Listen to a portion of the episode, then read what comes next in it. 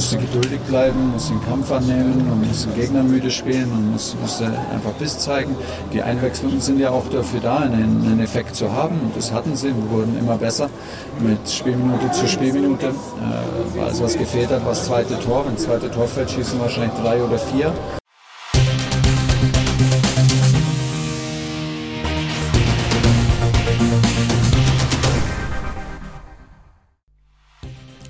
Darmstadt und Saarbrücken. Als wir dieses Programm gesehen haben, dachten wir uns, ja, das werden zwei entspannte Siege für die Bayern und dann quatschen wir hier auch dementsprechend entspannt vor einem sehr, sehr wichtigen Spiel in Dortmund und es kam komplett anders. Die Bayern fliegen im Pokal beim 15. der dritten Liga raus und auf einmal brennt aus dem Nichts der Baum. Und Kerry Hau war mittendrin. Schön, dass du wieder dabei bist. Sag mir mal, wie es in Saarbrücken war, ganz kurz und dann gehen wir richtig rein.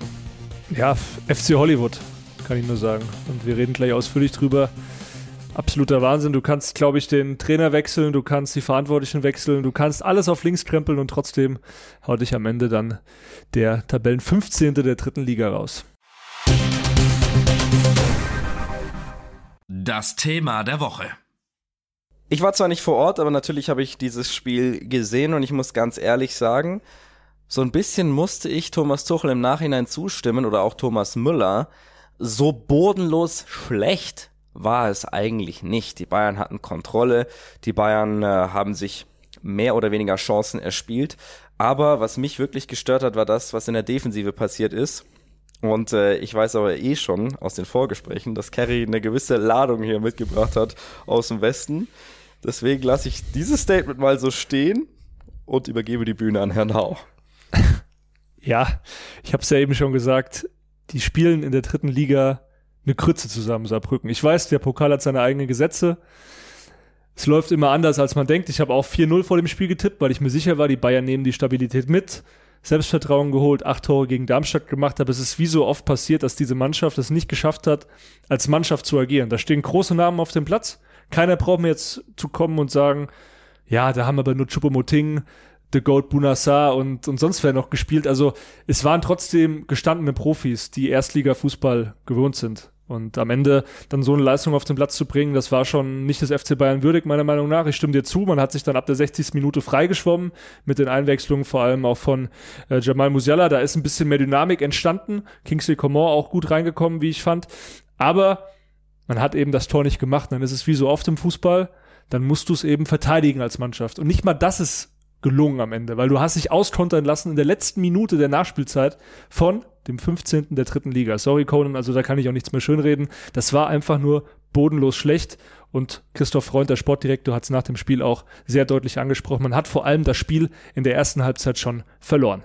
Schwer zu erklären, so kurz noch im Spiel, aber wenn man eine richtig, richtig schlechte erste Halbzeit spielt, das darf nicht passieren, ähm, war verdient, alles ausgeglichen und gut und zweite Halbzeit nehmen dann die Dinge ihren Lauf, wir drücken, rennen an und geht nichts rein, aber wir dürfen keine so erste Halbzeit spielen, ohne, ohne Aggressivität, ohne Mumm, das war einfach viel zu wenig. Und, und dann ist das Spiel, ja, dann kennt man Fußball. Nachspielzeit, erste Halbzeit der Tor, zweite Halbzeit sind die stehen K.O. zum Schluss. Und, ja. Aber müssen wir uns selber zuschreiben, wir sind natürlich richtig, richtig bitter und eine riesengroße Enttäuschung.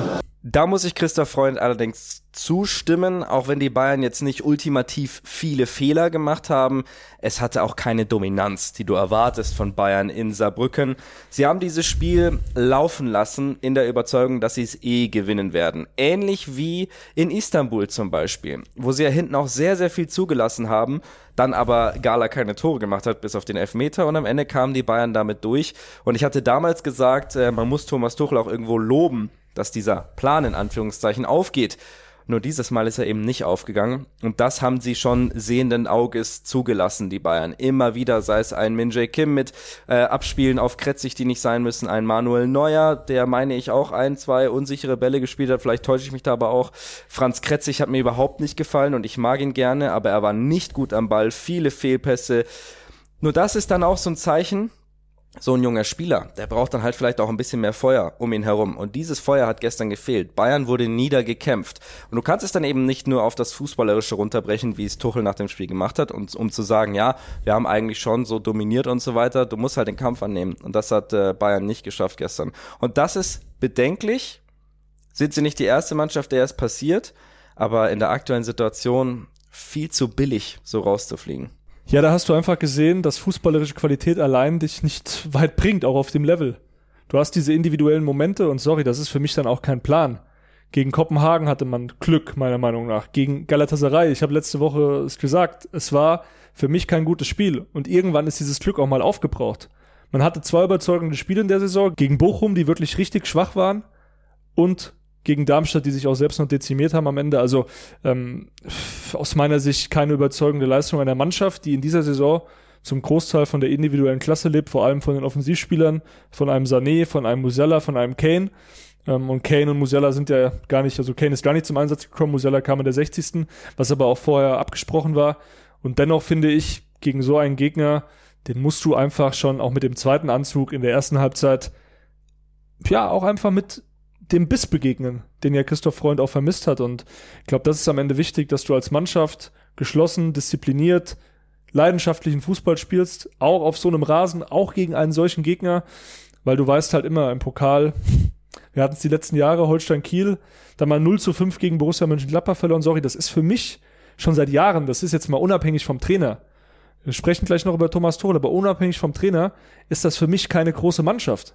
Einer großen Mannschaft passiert so etwas nicht. Das passiert einer normalen Mannschaft, einer normalen Mannschaft, die mehr eine Ansammlung von guten Individualisten ist. Und da ist der FC Bayern in eine ganz bedenkliche Richtung gegangen.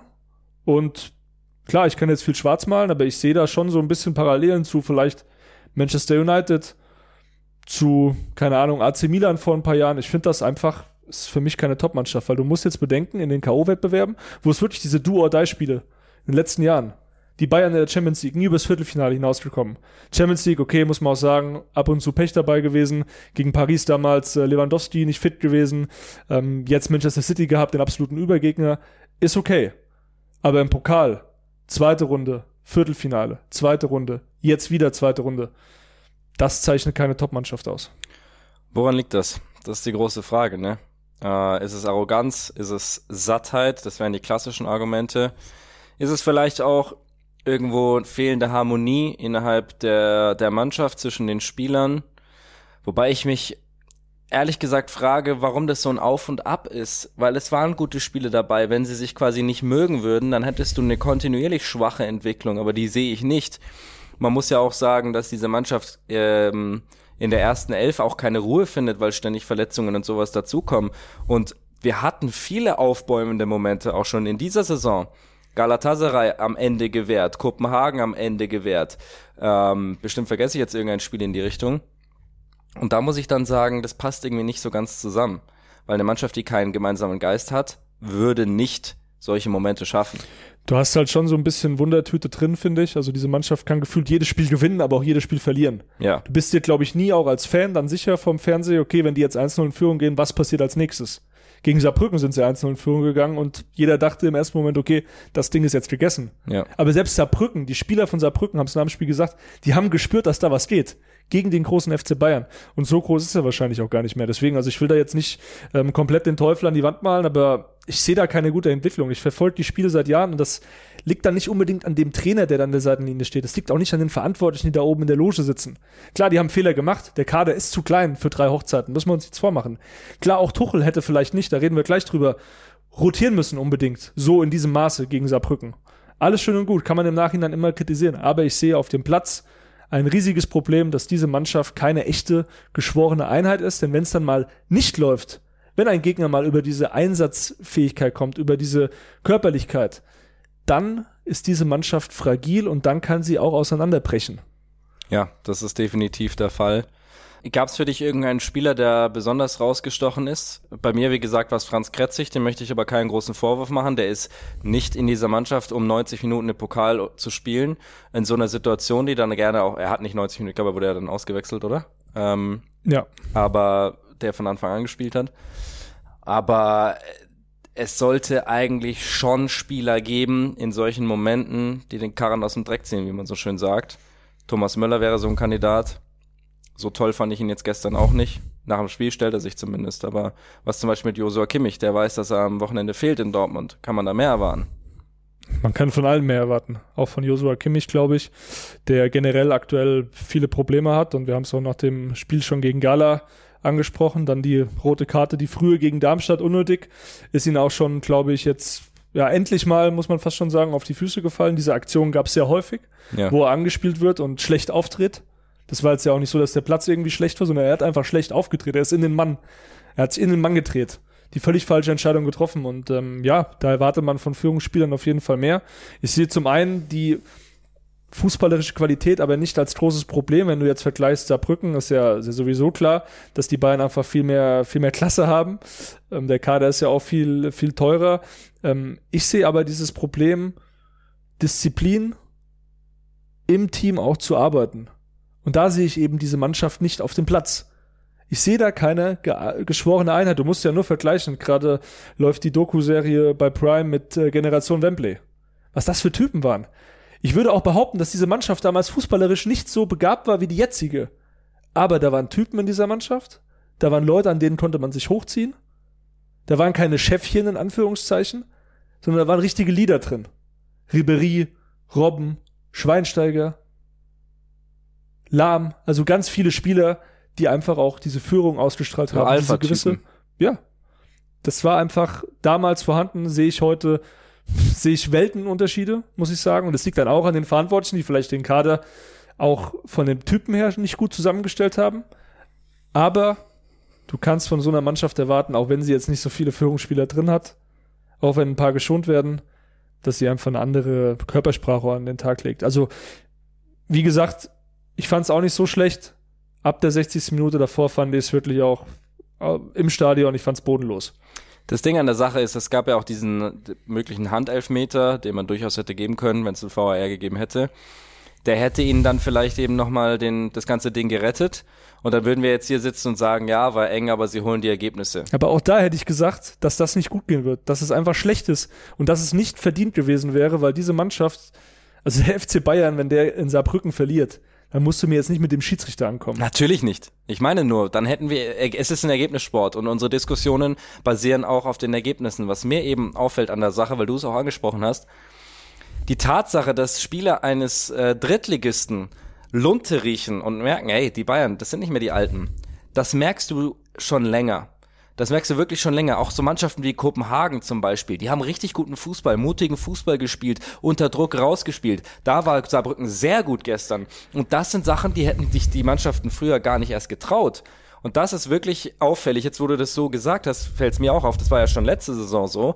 Gegen so kleinere Teams wie Hoffenheim zum Beispiel, die dann auch einen Punkt mitnehmen aus der Allianz Arena, weil sie eben sagen, ey, hier geht wirklich was. Oder auch Freiburg im Pokal. Galatasaray müssen wir auch nicht drüber reden, die erste Halbzeit. Das war ja, das war ja Wahnsinn. Ja. Und am Ende frage ich mich auch, und da gebe ich die Frage einfach mal weiter, auch an, an die Mannschaft eigentlich, gibt man sich jetzt damit zufrieden, sich in Galatasaray, also in Istanbul, reinzustellen und weniger Ballbesitz zu haben? Sorry, aber da fehlt mir jedes, Verständnis ja. von, keine Ahnung, FC Bayern, mir Samir.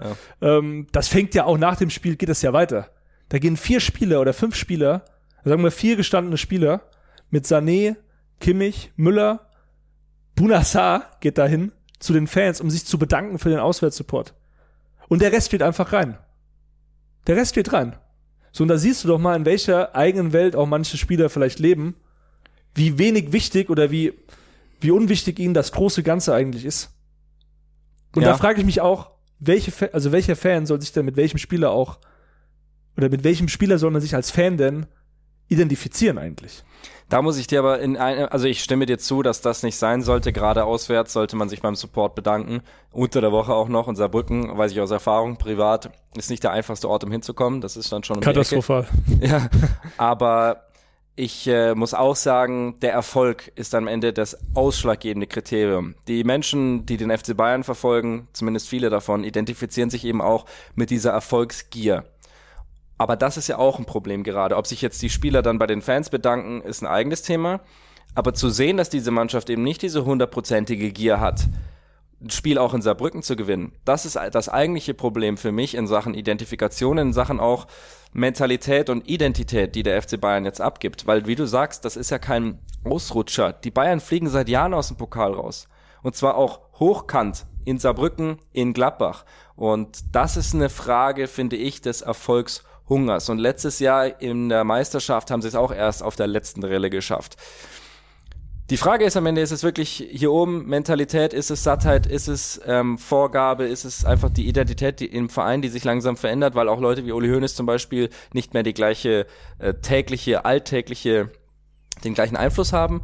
Oder liegt's einfach an der mannschaftlichen Qualität. Überhöhen wir die offensiven, feinen Füße in dieser Mannschaft und die fehlende und äh, unterschätzen wir die, den fehlenden Charakter und auch das, die Defensive. Es ist eine Mischung aus allem. Und du hast es auch gerade angesprochen, das Wort Charakter. Und das fehlt mir einfach ziemlich in dieser Mannschaft, weil du kannst fußballerische Defizite auch durch Charakter wettmachen auf dem Platz, durch Persönlichkeit.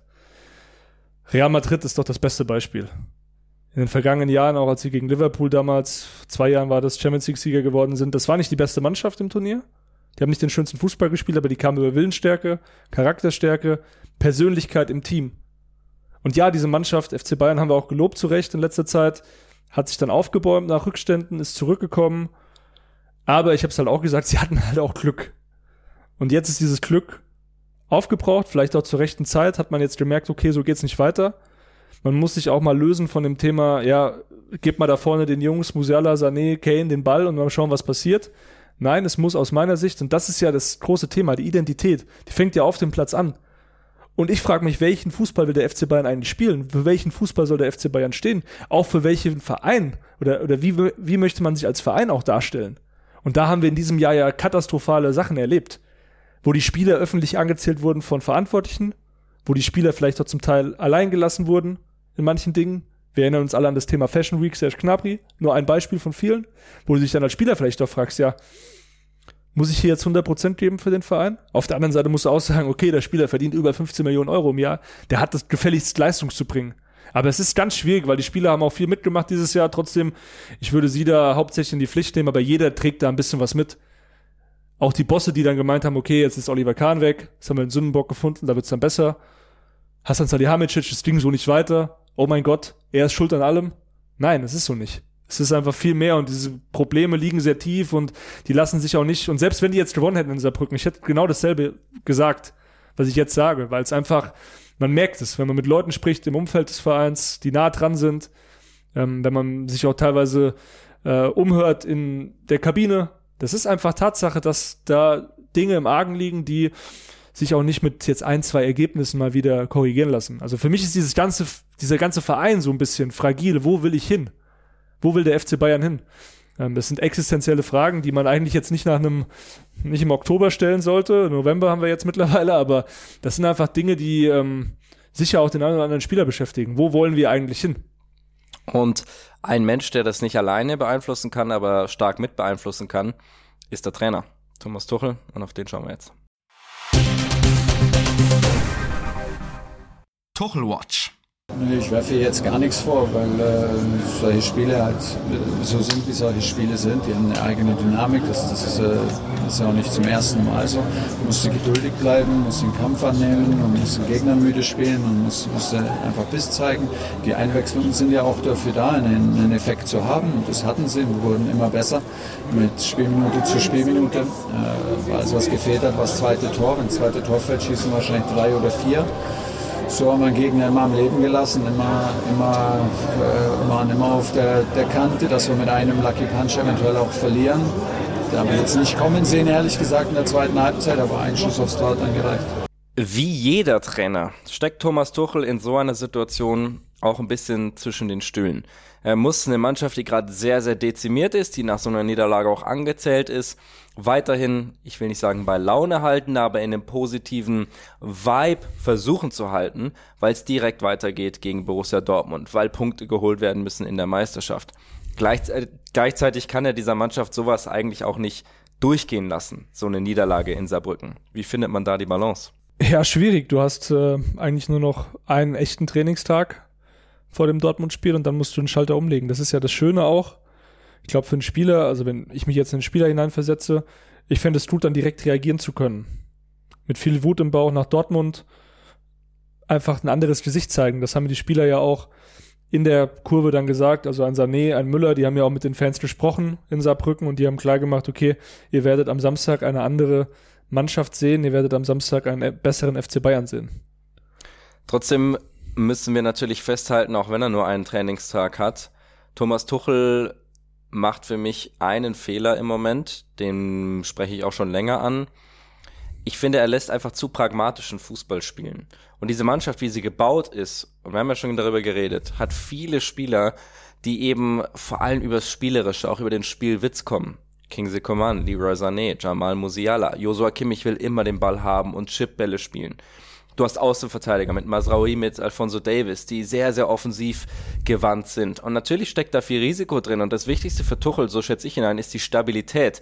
Weil er glaubt, dass er, wenn er diese Stabilität hat, Erfolg haben kann mit diesen offensiv starken Spielern.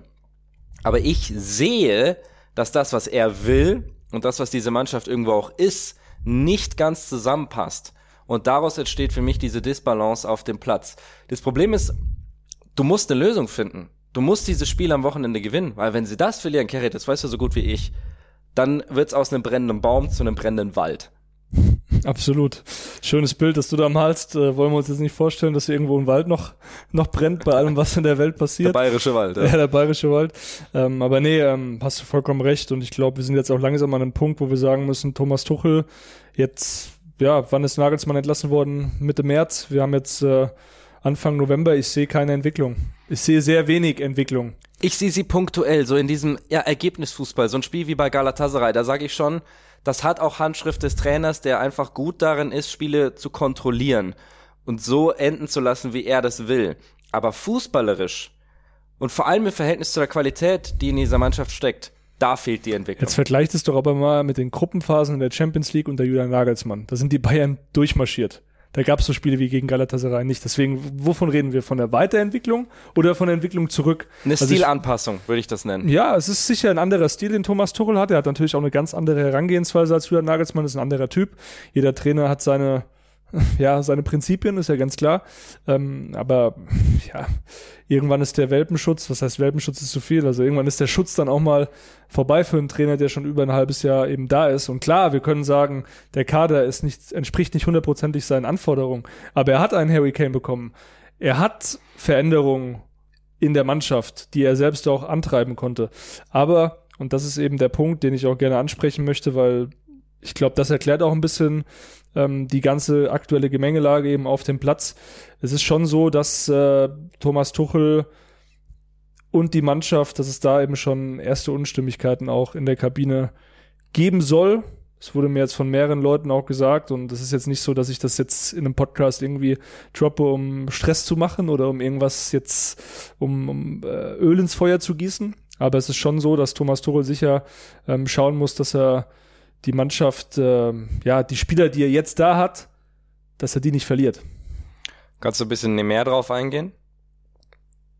Gibt es bestimmte Spieler oder ist es ein Gesamtmannschaftsding? Geht es um Fußballerisches oder um Persönliches zum Beispiel? Ja, es ist schon so, dass viele Spieler tatsächlich Erklärungen vermissen. Auch Kommunikation, das äh, war auch schon der Julian Nagelsmann ein Thema, dass die Spieler nicht zu 100 Prozent abgeholt gefühlt haben. Bei Nagelsmann waren das aber meistens die Reservisten, die dann irgendwie gemerkt haben, okay, sie werden nicht mitgenommen. Bei Tuchel ist schon davon zu hören zumindest, dass es auch um Spieler geht, die Stammspieler sind. Und das finde ich dann schwierig, weil manche Spieler eben nicht rechtzeitig informiert werden, ob sie spielen oder teilweise überhaupt nicht. Schon gehört, dass teilweise Spieler über den Co-Trainer Scholt Löw erfahren haben, ob sie eben zum Einsatz kommen oder nicht, dass da eben die Kommunikation nicht sehr gut ist. Thomas Tuchel hat sicher seine Spieler, mit denen er spricht. Harry Kane sicher ein, ein Ankerpunkt für ihn, ein Leroy Sané, mit dem er sich sehr gut versteht. Sané fühlt sich super wohl unter Tuchel. Wir können jetzt auch nicht sagen, Tuchel kommt mit den Spielern nicht oder mit einigen Spielern nicht klar. Das ist zu viel. Aber es gibt eben erste Unstimmigkeiten und erste Irritationen in der Kabine, was das Verhältnis Tuchel-Spieler angeht. Und einige Spieler sind nicht happy und mehrere Spieler einfach, die da schon die Signale eben raussenden, okay, ähm, es läuft gerade nicht so, wie man sich das vorstellt und man fühlt sich nicht, man fühlt sich ein Stück weit auch vernachlässigt vom Trainer. Und das ist dann gefährlich, dann finde ich, muss der Trainer auch äh, aufpassen, aber am Ende ist es, jeder hat seinen Stil. Der Erfolg gibt einem Trainer dann recht, aber wenn dann sowas passiert wie jetzt in Saarbrücken und du das Gefühl hast, auch als Zuschauer, auch als Beobachter, für mich als Journalist, dass irgendwie diese Mannschaft immer dazu fähig ist, ähm, ein Spiel aus der Hand zu geben, dann musst du dich vielleicht hinterfragen, ob das so richtig ist und ob du nicht vielleicht noch ein bisschen mehr mit den Spielern kommunizieren musst. Bei Nagelsmann war es vielleicht doch manchmal zu viel. Der hat die Spieler teilweise auch mit Informationen, das hatten wir auch schon oft, überfrachtet. Da hat Robert Lewandowski dann zum Beispiel irgendwann gesagt, ja, du musst mir jetzt nicht erklären, wie ich mich in der Box zu verhalten habe. Ich bin hier der Weltfußballer. Ich bin hier der, der Top-Stürmer. Ähm, aber es ist schon so, dass, dass der ein oder andere Spieler da ein bisschen mehr von, von Thomas Tuchel sich erhoffen würde. Und ich gehe auch mal davon aus, dass es intern schon angesprochen wurde oder angesprochen wird bei dem einen oder anderen, weil es schon so ist, dass die Jungs sich natürlich auch entwickeln wollen, dass sie viel sprechen wollen, dass sie auch das Ziel haben, wenn du beim FC Bayern spielst, dass du halt eben, ja, äh, so viel wie möglich auch im Austausch bist. Wie läuft das Spiel? Wie läuft die Spielphilosophie? Was vielleicht auch nicht so gut ankommt, ist, wenn der Trainer öffentlich mehrfach betont, er möchte, oder er ist eigentlich nicht zufrieden mit dem, was er hat, mit dem Kader, den ja. er hat. Wir reden vor allem natürlich vom Mittelfeld. Da ist seit Monaten die Rede von der Holding Six.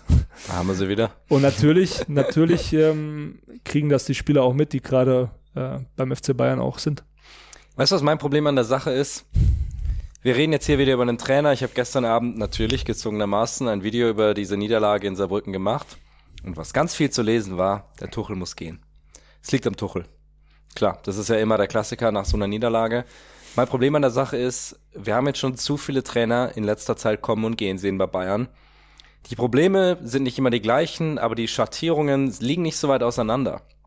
Du hast eine Mannschaft mit Riesenqualität, weil jeder dieser Spieler wirklich in der Lage ist, Weltklasse-Niveau abzurufen in jedem Mannschaftsteil. Sie wurde verstärkt. Aber egal welcher Trainer da steht, am Ende passieren wieder solche Dinge. Und dann musst du ja schon sagen, liegt's wirklich am Trainer oder liegt's an der Mannschaft? Und wenn es an der Mannschaft liegt, hast du ein größeres Problem. Weil so eine Mannschaft umzubauen ist nicht einfach, speziell, wenn es auch darum geht, was wir ja schon angesprochen haben, einen Geist zu kreieren. Und ich bin der Meinung, dass Mannschaften eben auch mal durch so Tiefs gehen müssen und dür dürfen müssen, um dahin zu kommen. Das Problem ist, beim FC Bayern kriegst du normalerweise nicht die Zeit dafür. Und wenn du einen Trainer hast wie Thomas Tuchel, der äh, unheimlich intelligent ist, sehr anspruchsvoll ist, aber vielleicht auch nicht immer der einfachste für einen Spieler, dann ist halt die Frage, ist das derjenige, mit dem du jetzt durch dieses Tal gehst? Weil Julian Nagelsmann haben sich nicht zugetraut, dieses Tal zu durchschreiten. Aber vielleicht muss es endlich mal ein Trainer dürfen. Vielleicht muss auch mal die Saison kommen, wobei er nicht Meister wird, keinen Titel holt, aber da festgehalten wird, um eben eine gemeinsame Erfahrung als Basis zu haben, um mehr zu schaffen. Ist Tuchel der Typ, wo du sagst, im Zweifel gehen wir eben durch eine schlechte Saison? Ohne zu sehr schwarz zu machen, wir wissen beide, nach einem 8-0, nach Siegen in der Champions League, kannst du nicht alles schlecht reden. Aber es ist ein Problem, das wir jetzt länger sehen. Ja, es ist seit Jahren ein Problem, dass die Mannschaft zwar in der Bundesliga dann immer noch auch durchkommt und oft auch die Qualität dann nochmal auf den Platz bringt. Und wenn es läuft, dann läuft's.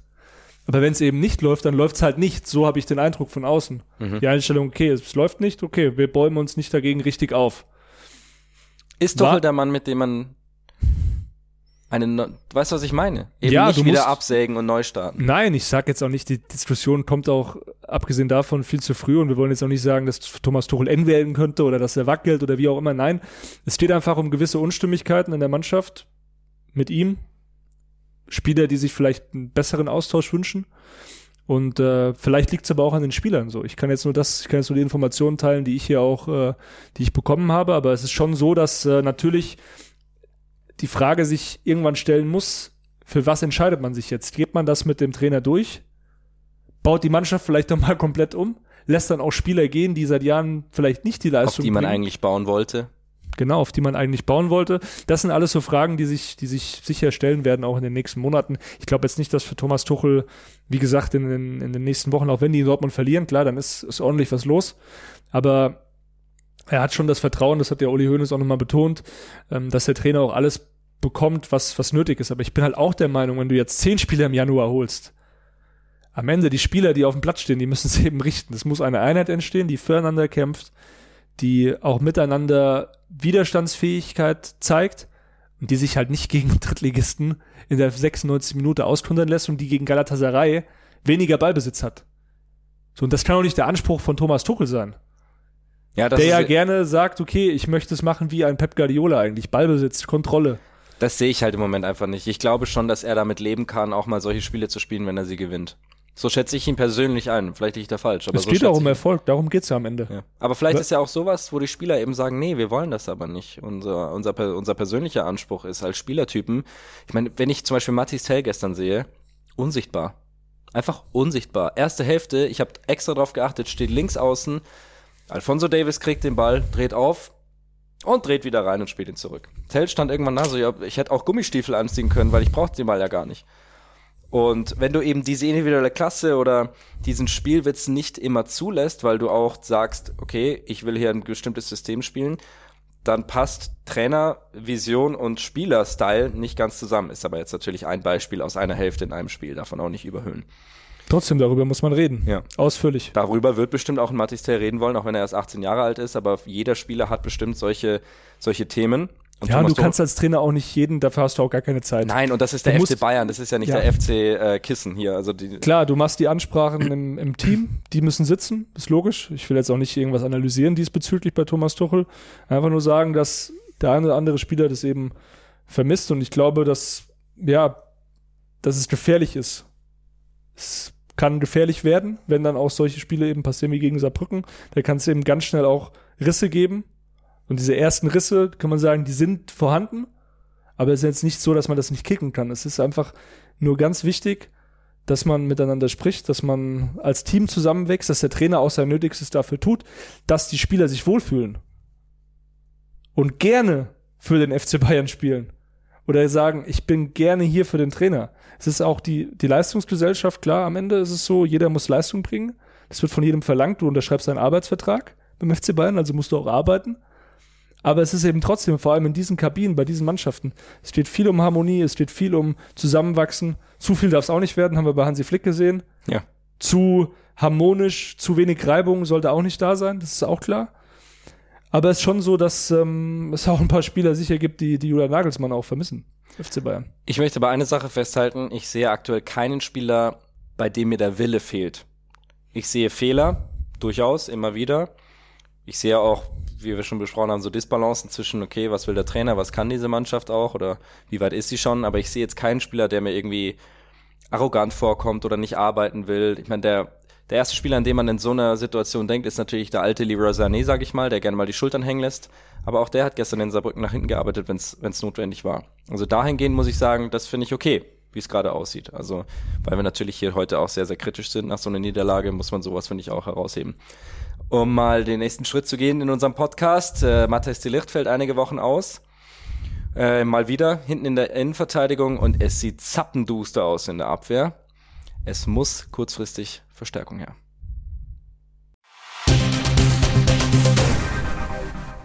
Das Gerücht der Woche. Gegen Dortmund soll Dayo Upamecano wieder verfügbar sein. Zumindest ist das der Wunsch aller Beteiligten. Und im Zweifel, wenn er auf dem Platz steht, ist das- natürlich sehr, sehr gut. Gegen Saarbrücken hat Josua Kimmich kurzfristig ausgeholfen, ne neben Minjay Kim. Der fehlt aber in Dortmund. Das heißt, die Alternativen sind wirklich sehr, sehr rar gesät. Und deswegen äh, gibt es ein Gerücht, das schon mal aufgekocht war. Das haben wir dann hier im Podcast ein bisschen abgekocht. Aber wir sind nicht die Einzigen am Herd. Es Jetzt kocht kochen wir wieder es wieder auf. um Jerome Boateng. Was kannst du uns dazu sagen? Ja, der FC Bayern muss sich zwangsläufig mit dem ablösefreien Spielermarkt beschäftigen. Also Sokrates war ja ein Thema, der Ex-BVB-Spieler, der jetzt aber für Real Betis in Spanien sich committed hat, unterschrieben hat, dementsprechend nicht mehr zur Verfügung steht. Und dann musst du natürlich schauen, was machst du jetzt? Du hast es angesprochen, Matthias de da geht man aktuell von vier Wochen mindestens aus. Ich gehe eher davon aus, dass es sogar sechs Wochen werden. Vielleicht verpasst er sogar den Rest des Jahres und damit eigentlich auch den Rest der, der Hinrunde. Also ähm, ja, ganz schwierig für die Bayern. Sie müssen eigentlich was machen. Upamecano kommt jetzt zurück. Wollen sie fit machen für Dortmund. Wissen alle, du kommst aus einer Muskelverletzung, hast eigentlich gar nicht vorher gespielt, hast nur Return to Training, nicht Return to Match, ist nochmal was ganz anderes. Also ich sehe da schon eine riesige Gefahr, dass der eben dann vielleicht auch einen Rückschlag erleidet. Das ist jetzt bei äh, Tarik Buchmann so, der arme Junge hat wirklich seit einem halben Jahr mit Oberschenkelproblemen zu kämpfen, sollte Innenverteidiger Nummer 4 werden. Nagelsmann hat ihn damals schon extrem, extrem auch gepusht, beziehungsweise war extrem begeistert auch von ihm. Tuchel sollte ihn sich auch anschauen. Ging nicht. Profivertrag bekommen im Sommer, aber seitdem eigentlich nicht mehr spielfähig. Jetzt der Rückschlag, OP, Muskelbündelriss, Oberschenkel, konservative Behandlung ging nicht mehr. Deswegen, er wird jetzt auch mehrere Monate, wahrscheinlich bis Februar ausfallen. Und deswegen, die Bayern müssen was machen.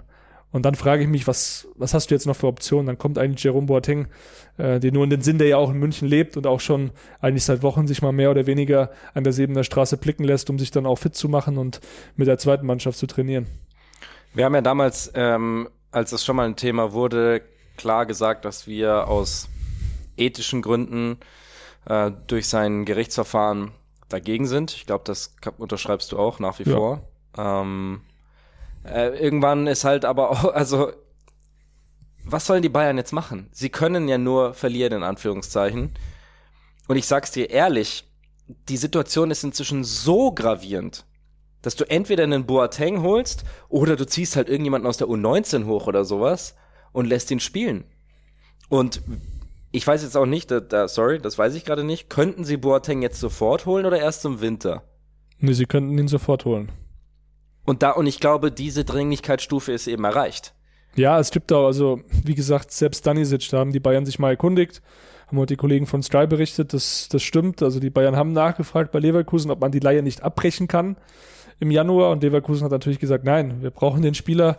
Ist auch ein Afrika Cup, da sind ein paar Spieler dann nicht. Ja, Kosono und Tabsoba, glaube ich. Genau, die fehlen dann, dann brauchen wir ihn erst recht und äh, aus Stanisic selbst fühlt sich jetzt schon wohl auch in Leverkusen, hat da mittlerweile auf Fuß gefasst, war für ihn auch nicht so, so einfach zu beginnen, aber das ist kein Thema jetzt so. Und dann, klar, ich frage mich auch, was, was will man machen? Antonio Tikvic, ähm, der hat in der Vorbereitung ja auch unter Tuchel gespielt, hat mir auch eigentlich ganz gut gefallen, äh, war auch bei der Asientour mit dabei, aber der wurde eben auch verliehen. Also, er hat den Verein verlassen. Ich weiß gar nicht, ob es, glaube sogar verlassen mit Rückkaufoption. Ich musste nochmal schauen, aber habe jetzt im Stegreif nicht parat, aber der ist auch nicht mehr da.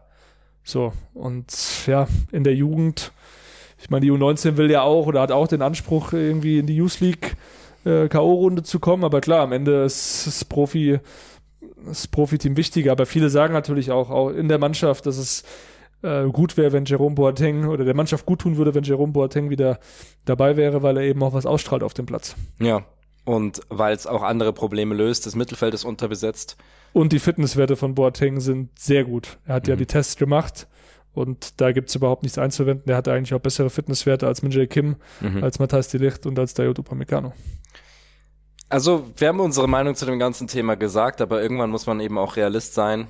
Wenn es passiert, dann ist es nachvollziehbar in der aktuellen Situation. Es würde viele Baustellen lösen für die Bayern, denn ähm, wenn der Innenverteidiger fehlt, dann müssen ja auch andere dort aushelfen. Wie gesagt, Kimmich, dann fehlt der im Mittelfeld oder ein Leimer musste rechts hinten spielen und so weiter und so fort. Ich würde mal behaupten, dass er in den nächsten Wochen auch immer wieder mit der ersten Mannschaft dann trainieren wird. Egal, ob er jetzt unter Vertrag genommen wird oder nicht. Er Allein für das Training meinst du? Du brauchst, ja, ja, du brauchst, du musst im Training auch auffüllen. Ja. Du brauchst ja Leute. So, und da wird er, denke ich, auf jeden Fall mit dabei sein. Ob er dann spielt, ob er einen Vertrag bekommt und Lizenzspieler nochmal wird, das äh, versuchen wir natürlich für euch herauszufinden. Das werden die nächsten Tage, Wochen sicher zeigen. Aber mit dem Thema müssen sich die Bayern-Bosse wieder beschäftigen und machen das auch. Ich denke, für Dortmund ist das noch kein Thema. Der Flieger steht ja quasi schon äh, auf dem Rollfeld. Und ähm, deswegen schauen wir jetzt mal ohne einen neuen Innenverteidiger auf den Klassiker in Dortmund. Wie predikten wir den Klassiker gegen den BVB? Samstag 18.30 und es hat sich irgendwie schon so etabliert für mich. Einmal in der Hin- und einmal in der Rückrunde genau dieser Zeitpunkt, da geht's zur Sache. Und ich sag's dir ganz ehrlich, auch wenn wir natürlich eher so die Münchner sind, ich find's in Dortmund immer noch ein Tick geiler, weil einfach der Signal Iduna Park ein krasses Stadion ist, weil die Hitze da drin, wenn die Bayern ankommen, sehr, sehr groß ist und wir werden beide vor Ort sein und uns den Spaß anschauen. Und ich meine, wir können ja jetzt hier mal eine kleine Prediction abgeben. Ich kann dir 0,0 sagen, wie das Ding läuft, weil Dortmund ist gerade sehr stabil, äh, holt seine Ergebnisse, kassiert schon auch gerne mal ein Tor oder zwei, wie in Frankfurt. Das tun die Bayern aber auch. Und wenn ich aber in die Vergangenheit schaue, habe ich schon so viele Bayern-Spiele gesehen, genau nach solchen Niederlagen wie jetzt in Saarbrücken, wo sie in einen Gang schalten, den eben sehr, sehr wenige Mannschaften erreichen können. Und dann zocken die da übel auf. Und dann ist unser Podcast hier wieder total veraltet, weil die alten Bayern sind wieder da und so weiter. Also es, es steckt alles drin. Ja, sehr gut zusammengefasst, Conan. Ich glaube, dass wir ein sehr packendes Spiel wieder erleben werden, dass es auf beiden Seiten auch Chancen geben wird. Und ja, also meine Prediction ist ein Unentschieden. weil eben Dortmund aktuell defensiv schon stabil ist, aber weil die Bayern auch, ja, vielleicht jetzt auch in den letzten Wochen auch ein bisschen Kölner noch gelassen haben. Die personelle Situation ist nicht einfach. Dazu auch der Druck. Aber Bayern kann eigentlich auch, und das haben sie zumindest in den letzten Jahren auch gezeigt, mit einem gewissen Druck umgehen. Ich glaube nicht, dass sie jetzt verlieren. Das glaube ich nicht. Ich glaube, da wird es schon eine Reaktion geben nach dem Spiel gegen Saarbrücken, nach dieser wirklich schwachen Performance aus meiner Sicht, gegen einen, ja, unterklassigen Gegner. Ich glaube, wir werden bessere Bayern sehen, aber am Ende wird es bei einem Unentschieden bleiben und das ist dann auch in Ordnung. Ähm, ja, für Leverkusen vor allem ist es eine gute Nachricht, weil die marschieren aktuell sehr stark und auch das ist ja so ein Punkt. Du hast in der Bundesliga dieses Jahr noch weniger, finde ich, die Garantie als letztes Jahr, dass du das Ding mitnimmst. Und das darfst du ja auch nicht vergessen bei der ganzen Bewertung. Eigentlich wäre Thomas Tuchel immer noch ein titellos Trainer, wenn der BVB das nicht so historisch Dermaßen, schlecht verkackt ja. hätte. Ist wirklich so. Ähm, ich muss aber auch sagen, bei Dortmund, auch wenn sie Ergebnisse holen, so super überzeugend finde ich sie nicht. Also ich habe die, vor allem die erste Hälfte jetzt im Pokal gegen Hoffenheim gesehen die spielerische Auslegung ist schon relativ simpel in meiner Welt. Das ist jetzt nichts, wo ein Thomas Tuchel sitzt und sagt, hui, die Dortmunder zocken hier einen auf. Das, das wäre bei Leverkusen zum Beispiel anders, wo ich sage, das ist super anspruchsvoll, äh, was die spielen und dementsprechend auch schwer zu verteidigen. Das sehe ich bei Dortmund nicht. Was ich aber bei Dortmund sehe, ist gerade dieser Wille, dieser Kampf, diese Ausdauer, diese Widerstandsfähigkeit, gerade gesehen in Newcastle. Auch da hatten sie ein bisschen Glück mit Aluminium und so. Aber wenn du halt so ein paar Ergebnisse und solche Spiele aneinander reißt, dann steigt natürlich auch der Glaube. Und wenn die Dortmunder sehen, was in Saarbrücken passiert ist, was auch in der ersten Hälfte gegen Darmstadt zum Beispiel abging, was in Galatasaray, also in Istanbul abging, was in Kopenhagen passiert ist, hey, du denkst dir doch als Dortmunder, das ist unser Abend. Wir müssen, wir müssen 3000 Prozent geben. Die Leute in Dortmund, die im Stadion, die werden das auch wissen. Also Bayern ist gerade so bisschen übertrieben gesagt ein angeschossenes Reh. Und Aber ich traue den Dortmund dann auch nicht. Sorry, also. Bitte? Die hören schon so oft in der Situation, hey, jetzt aber, jetzt machen sie es. Jetzt ist alles perfekt, das, das muss doch klappen. Ist wahr, aber, aber eines darfst du nicht, äh, aus meiner Sicht, du darfst machen, was du willst, aber aus meiner Sicht darf, den einen Fehler darf man nicht machen, ist den Dortmundern eben die Fähigkeit abzusprechen, zu lernen. Und ich glaube, sie haben aus dieser Meisterschafts, äh, Tragödie letzte Saison gelernt. Sie spielen jetzt noch ergebnisorientierteren Fußball und und mit mehr Wille eben, mit mehr Fokus aufs Ergebnis und das halte ich schon, immer klar, dieses Bayern-Spiel wird ein Meilenstein-Ding für Dortmund. Haben sie wirklich die Fähigkeit, dieses Jahr den Titel zu holen? Da werden sie immer, finde ich, so ein bisschen so, ja, ja, die Dortmunder. Aber 90 Minuten, ein Sieg gegen Bayern, das kann passieren. Das ist eine gute Mannschaft. Klar, das kann passieren. Aber du glaubst das nicht, du hast ja gesagt, unentschieden. Boah, was, was Ich glaube nicht, dass Dortmund gewinnt. Ich glaube also, nicht, dass es einen Unentschieden gibt. also gewinnen die Bayern, deiner Meinung nach. ja, ich glaube tatsächlich schon, dass ich sage ja immer, dass Bayern gewinnt, nicht nicht weil ich jetzt irgendwie Bayern Fan bin, sondern weil Bayern eben Bayern ist und solche Spiele normalerweise gewinnt, gerade in der Bundesliga. Ja, ich glaube Bayern gewinnt. Irgendwie kriegen sie es hin, aber Ohne Kimmich? Hä? Ohne Kimmich ja, mit dem angeschlagenen Goretzka. Die Innenverteidigung ist wirklich so das Thema. Aber jetzt ist zum Beispiel so Niklas Auch Füllkrug. das Mittelfeld, Leimer. Also ich sag dir mal ehrlich, wenn da jemand, also wenn der BVB da richtig krass dann auch anpressen sollte, ich weiß ja nicht. Das ist ja der Punkt. Anlaufen ist, ist nicht schwer mit 80.000 im Rücken. Also du kannst. Ja, ja, aber wenn du als, ja, wie gesagt, also das muss man, kann man ja auch vom, vom Publikum, von der Atmosphäre her auch mit Galatasaray so ein bisschen vielleicht vergleichen. Okay, es sind nochmal unterschiedliche Kulturen, Mentalitäten, aber ähm, das wird schon wieder so eine Feuerprobe. Ja. Und, und da ist eben die Frage, wenn Bayern da so eine Halbzeit spielt wie die erste in Istanbul und Dortmund macht dann die Chancen, dann wird's böse. Genau. Und Aber so sehe ich die Dortmunder halt nicht. Okay, ich traue es ihnen zu. Und ich bin sehr gespannt, ob Edin Terzic das umsetzen lässt und ob diese Mannschaft das schafft. Das ist halt schwer vorherzusagen. Sind sie quasi so mutig zu sagen, hier ist, hier ist quasi eine verunsicherte, in Anführungszeichen, Mannschaft? Weil wenn die, wenn die Bayern erstmal wieder stolpern, sagen wir mal in den ersten 20 Minuten, dann hast du die Möglichkeit, sie zu schlagen. Wenn du aber eher reserviert spielst, dann kann Bayern vielleicht diese Dominanz entwickeln, die absolut in ihr steckt in dieser Mannschaft. Ich tippe auf den Bayern-Sieg. Ich sehe keine spielerische Dominanz im Mittelfeld. Bei Bayern? Bei Bayern. Jetzt, also ohne Kimmich vor allem. Also, man kann ja von Joshua Kimmich halten, was man will, aber er fordert den Ball, er kann den Ball auch gut verlagern der strahlt eine gewisse Ruhe und Sicherheit am Ball nach wie vor meiner Meinung nach aus. Ja, tut, natürlich tut er das. Jetzt mal dieses Darmstadt-Spiel ausgenommen. Ihm dürfen halt diese eklatanten Fehler nicht passieren, dass du mal einen Ball verlierst oder ein Fehlpass spielst, ja okay, aber so ein grober Fehler, wie du gesagt hast vorhin, das darf halt nicht in der Häufigkeit passieren. Ist ja auch in Istanbul passiert. Ja. Ähm, aber dass er natürlich überragend ist in, in Sachen Ballverteilung, vorletzter Pass und so, da besteht kein Zweifel. Das wird Bayern fehlen. Du brauchst einen wirklich, ja, du, am Ende ist es, glaube ich, so, die Offensive. Du musst dein Heil in der Offensive suchen. Harry Kane, der muss topfit sein, der hat ja auch was mit den Hamstrings vor dem Saarbrücken-Spiel. Den Hamstrings. Ja, ja, äh, mit dem Oberschenkel Ja. Rückseite für, Ja. die, für die Deutschen unter uns. Ja. genau.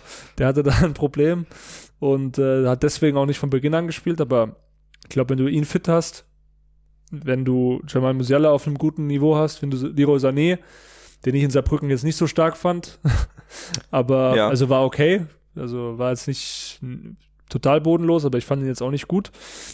Aber wenn du die Jungs auf einem guten Niveau hast wie gegen Darmstadt, dann klar. Aber es ist eine Wundertüte. Beide Mannschaften aus meiner Sicht, sowohl die Bayern als auch die Dortmunder. Deswegen eigentlich, ja, kann man nicht Ein predikten. Unentschieden der besseren Sorte aus deiner Sicht. Schauen wir mal, wir werden beide da sein und natürlich werden wir euch dann dementsprechend davon berichten.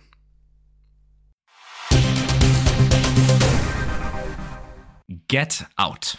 Ich komme hier heute mal mit ein bisschen was anderem um die Ecke, ist vielleicht auch ein bisschen persönlich, aber ich weiß, dass sehr viele Leute sich damit identifizieren können. Bei dir weiß ich es tatsächlich gar nicht, aber du wirst es mir gleich sagen.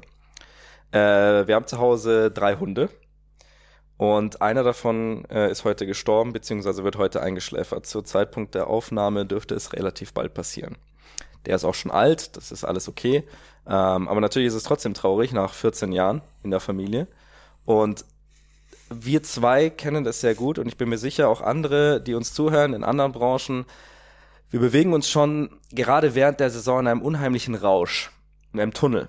Also wir, wir fahren von Spiel zu Spiel, von Video zu Video, von Text zu Text, von Anruf zu Anruf, was auch immer.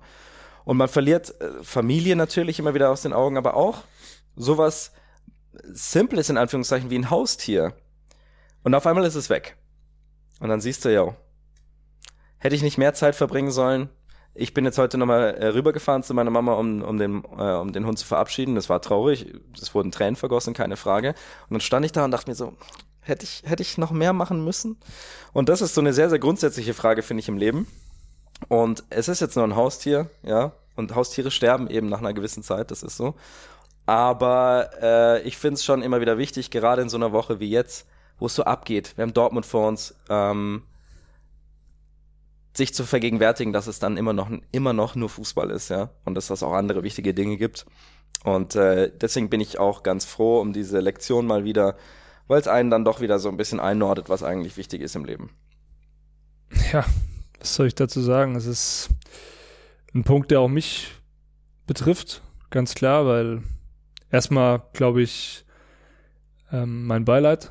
Ich glaube, das werden auch alle Hörerinnen und Hörer so teilen, ähm, weil es einfach schade ist und es ist eben nicht nur ein Haustier. Ein Haustier kann auch äh, wichtiger sein als ein Mensch. Also Es ist schon ein Familienmitglied, Ja. kann man sagen, ja. ja, also vor allem Hunde. Ich liebe Hunde und ich habe auch selbst immer Hunde gehabt früher. Jetzt habe ich keine Zeit mehr, sonst würde ich äh, mir einen Hund auch äh, anschaffen. Aber ja, 2017 war das, hat mein bester Freund geheiratet und ich war Trauzeuge und äh, da war dieselbe Situation. Unser Hund von meinen Eltern eben musste eingeschläfert werden und meine Eltern haben mir nichts gesagt, weil ich mitten in den Vorbereitungen drin war. Das heißt, ich konnte mich nicht von dem Hund verabschieden, weil sie halt Okay, nicht ja. wollten, dass ich da irgendwie dann den Fokus verliere oder eine scheiß Hochzeit dann erlebe. Und die haben es mir dann erst zwei Tage nach der Hochzeit gesagt. Und das war für mich auch ein extremer Schlag. Es war natürlich auch bei mir ist so ein bisschen die räumliche Trennung. Also ich wohne ja in München, meine Familie in der Nähe von Frankfurt, wo ich herkomme. Deswegen haben sie mir es dann zwei Tage später eben gesagt, ich hätte den Hund wahrscheinlich aus zeitlichen Gründen auch gar nicht mehr verabschieden können, so wie du es gemacht hast. Ja. Sonst hätten sie es mir wahrscheinlich auch gesagt. Aber ähm, ich kann mich da gut in dich hineinversetzen und äh, ja, es ist sehr schade, weil äh, Hunde einfach ganz tolle, tolle Wesen sind. Ich habe immer mit meinem Hund viel Fußball gespielt früher. Das war mein bester Trainingspartner. ja. Da habe ich es mal bis in den DFB-Stützpunkt geschafft. Mit dem Hund. Ja. Nicht, nicht mit dem Hund, aber ich war damals gar nicht mal so schlecht. Aha. Habe da auch in der Auswahl immer gespielt bei uns, aber ähm, habe halt immer mit dem Hund meine Kindheit verbracht. Das sind einfach Erinnerungen, die du dann, die du dann hast. Und das sind dann auch, glaube ich, 14, 15, nee, 16 Jahre waren es sogar bei, bei unserem Hund. Ein kleiner Jack Russell Terrier war das. Mit dem, der war halt immer aufgedreht. Dem konntest du immer Fußball spielen, immer Spaß haben und äh, ja, für alle, die, glaube ich, einen Hund haben, ist es eine sehr traurige Nachricht jetzt. Das Get Out hier mit dir. Ja, ähm, aber ich will es auch gar nicht nur, nur ist ja auch eine wichtige Erkenntnis einfach, sich immer wieder zu vergegenwärtigen, ey, Sachen sind vergänglich, gerade ja. wir als Lebewesen. Und wenn der, meine Aussage jetzt nur dafür sorgt, dass ein paar Leute eben zu ihrem Haustier gehen und sagen, hey, nimm mir mal eine halbe Stunde mal wieder, weil man dann doch schnell mal vom Fernseher landet oder so, dann ist ja. das eine gute Sache. Und wir leben, wir leben im Tunnel. Das ist so. Ja. Also wir sind ständig am, am, am Worken und sind unterwegs. Ich war jetzt auch wieder in Saarbrücken. Was daheim da alles liegen bleibt, zwischendurch noch letzte Woche halt äh, Istanbul. Ich will mich da jetzt gar nicht beklagen, aber es bleibt natürlich schon viel liegen. Ja. Vor allem auch die Privatsphäre. Ähm, mit Familie, Freundinnen und so weiter. Es ist natürlich alles so ein, so ein Thema, ist keine Frage.